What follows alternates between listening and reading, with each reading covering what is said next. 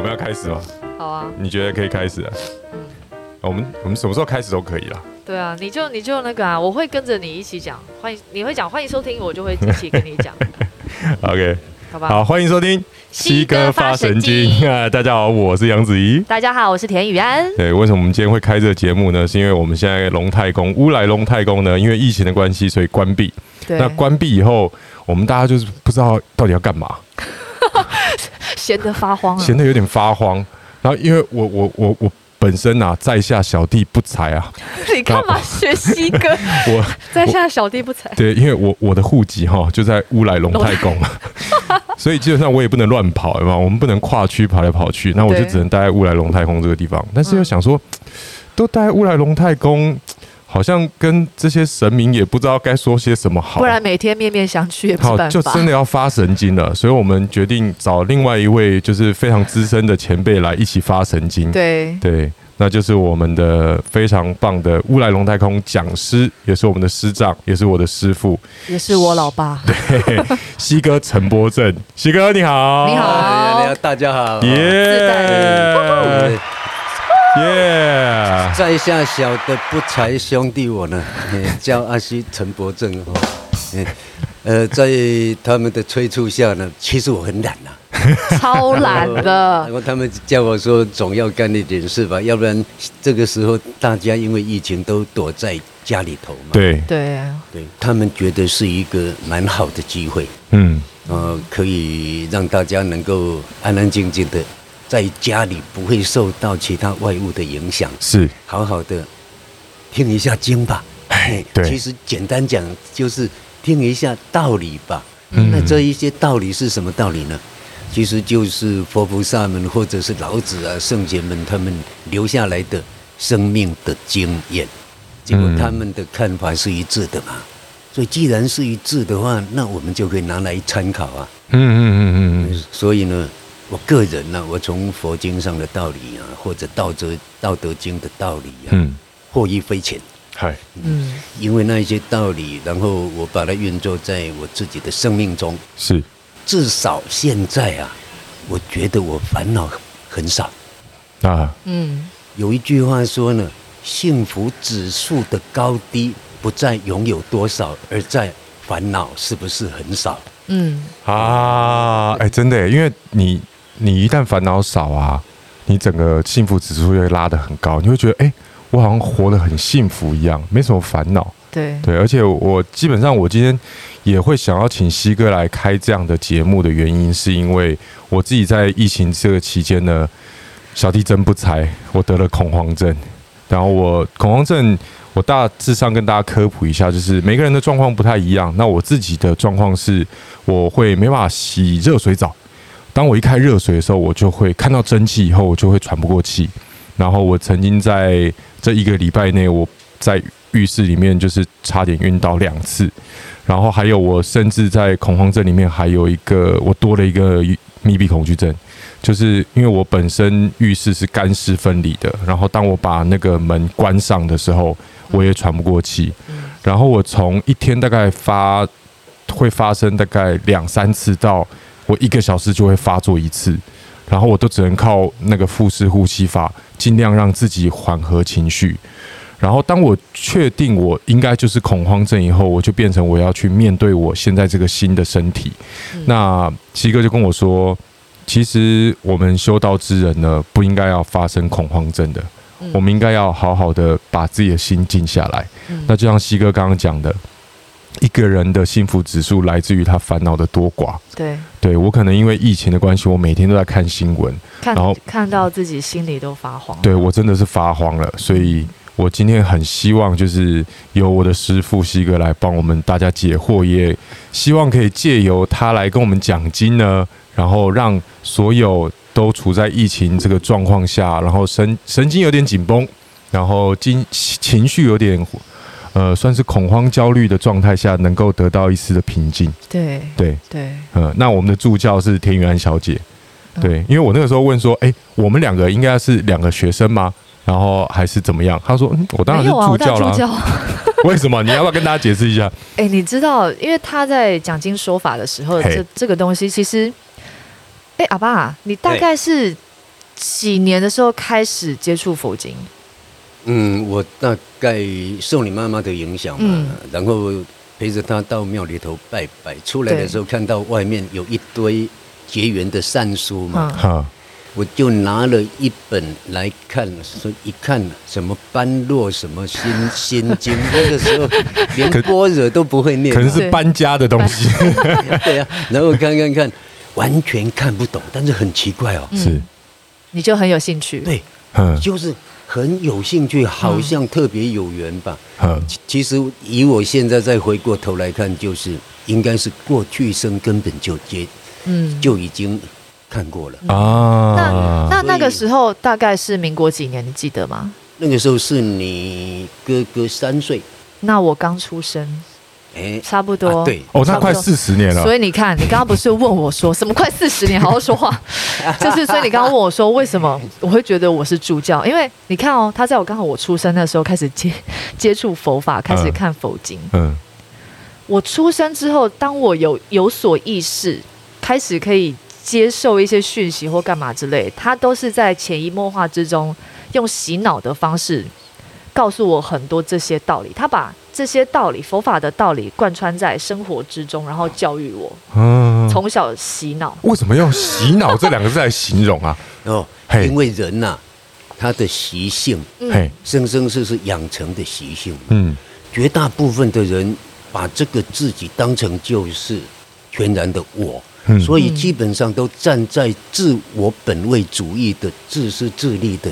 立场，嗯嗯嗯嗯，所以这样子呢，有时候就为了自己的利益而伤害到别人嘛，嗯嗯嗯，所以这样子的话呢，其实就是在伤害自己，嗯，那佛法的道理呢，我就是一直跟他们洗脑，要善良，嗯，要替人家着着想，嗯，因为善良的话，第一，你帮助很多人的话，累积福报，是，怎么个累积福报呢？因为广结善缘，是。那这一些人被你帮助过的，他们会放在心里，是。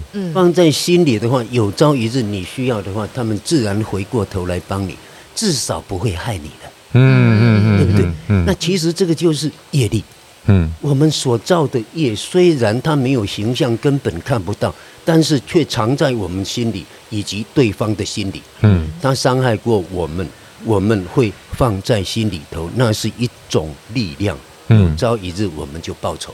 嗯，换我弄你了吧？君子报仇，三年不晚。啊，对，有人对我们很好，我们感激在心，他就放在心里，那也是一种力量啊。嗯，有朝一日机缘成熟啊，我正好可以帮他，他根本不需要经过思考就自然帮你。他对别人不会，就是对你会。嗯，所以我们有时候会看到有一些人说：“哎，奇怪呢，他怎么只针对我，他都不会去弄别人？为什么？”对对对对，就会说：“哎，为什么就老是针对我？莫名其妙。”对，嗯，甚至于有时候会听到人家说：“哎，他从来没对人那么好，他对你特别好。”哎。哎，对对对对对，也有也有特别有缘的那种。对，其实生生世世以来，我们曾经帮过他，或曾经害过他。啊，他只是这一生碰到了机缘成熟，他来报仇或者来报恩，就这样而已。嗯，那为什么会有这样的现象呢？因为整个天地万物它同一个本体。嗯，如果不是同一个本体的话，这个世界根本就乱了。嗯嗯。你有你的本体，他有他的本体，树有树的本体，水有水的本体，那就失去统一性了。世界不可能存在，乱七八糟了。嗯，哎，好，既然是同一个本体的话，那么就是一种平衡，一种平等，一种安定。在安定中，它开始产生动乱的时候，人造了种种业之后。它会自然的会有一个平衡力回来，嗯，它会拉扯回来，也也就是所谓一般人讲的因果报应的反作用力吧，嗯，也可以这样讲，它会自然拉扯回来。当他拉扯回来的时候，那就是什么，在现象界展现出来的因果报应，哦，就这样子啊，恩怨情仇啊什么，他自然会拉扯回来。所以人在讲。有时候，杜鲁兰讲，哎，我看那个人特别有缘，看了就顺眼。嗯，另外一个啊，无缘呐，看了就赌烂，都是因为这个。哦，来听起来刚刚是冤亲债主的感觉哈。对对对，对，冤亲债主有冤，有亲，冤就是仇人嘛，亲就是我们亲近的人啊。你看，所以一个冤一个亲，他们都，我们跟他们相互为债主。啊，谁欠谁，谁欠谁。哦。所以达摩祖师说啊，人与人之间，一切众生之间，只有四种状况：报恩、报怨、嗯，讨债、还债。嗯，只有这四种状况啊，还是因果报应。嗯，所以对呀、啊，所以说你说我今天要讲《道德经》的话，其实《道德经》大家经常忽略的就是什么？其实它里头因果报应讲超多超多的。为什么？因为道道体嘛，道体本身就是一切的本体嘛，本体它的平衡，它的平等。展现出来的时候，就是因果报应。嗯，所以好好看《道德经》里头讲太多因果报应。既然讲因果报应，那善有善报，恶有恶报，这就变成很自然，而且很理所当然的了。嗯，所以我从小就跟他们讲，爱退让行，嗯，要善良，嗯，广结善缘，后路宽，嗯，得道者多助。甚至于你更厉害的话，转恶缘为善缘，对，本来是仇人的，你知道因果报应之后，你不会马上反弹回去，变成相互伤害、冤冤相报何时了？嗯，生生世世大家就这样子互相伤害，那都没好日子过嘛。嗯，你能忍耐下来，你能力够的话，甚至于有机会还回过头来帮助他。嗯嗯。嗯转恶缘为善缘，嗯，那又是另外一种善的循环了，嗯，这个才是最高段的哦。所以他刚刚说洗脑，就让我呃 跑出这一些东西来。啊，从从小都是这样洗脑，而且我记得西哥有跟我讲过，就是呃长足自挺，嗯，就是我们常会想说啊，我欠这个人，OK，我已经相信因果了嘛，所以我觉得 OK，那我就欠你的，我就还你嘛。啊，对。可是。啊！我还到什么时候啊？我那个时候就问西哥：啊，我总不能这样一直还吧？他这样一直跟我讨啊，我被讨到怎么办？他就告诉我长足自挺。西哥要不要跟大家解释一下什么叫长足自挺？哦，这个是《楞严经》里头的，他谈到因果报应的时候说说呢，命债跟情债这个很难搞，生生世世很难搞的。好，那至于财货。金钱啊，这一这一类的债务比较容易搞，为为什么呢？因为因果报应里头是长足自停的，嗯，偿还足够了，自然停止。嗯，所以有时候呢，我们忍受一个人到某一个程度之后，发现说，哎，他再也不伤害我了，你还他的够了。啊，所以才才会说啊，既然是。该还的，那我们就还吧。所以碰到别人伤害我们的时候，真正的修道人第一个念头起来的是忏悔，心里想对不起，过去一生我不知道怎么伤害你，嗯，让你那个痛那个怨，嗯，放在心里，嗯。不知道放了多少生生世世了，嗯，一直到今天我们才碰到，你才有机会来报报仇，对，对不起呀，嗯，我。